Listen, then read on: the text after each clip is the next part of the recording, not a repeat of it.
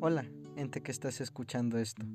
Mi nombre es Ian Vázquez y algo que tenemos en común es que nuestra percepción de la realidad está formada por nuestra experiencia, por nuestra interacción con el entorno en el que vivimos y las personas con las que convivimos.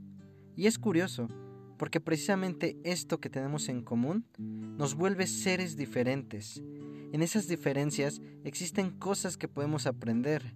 Esto nos permite cuestionar y al mismo tiempo ser cuestionados.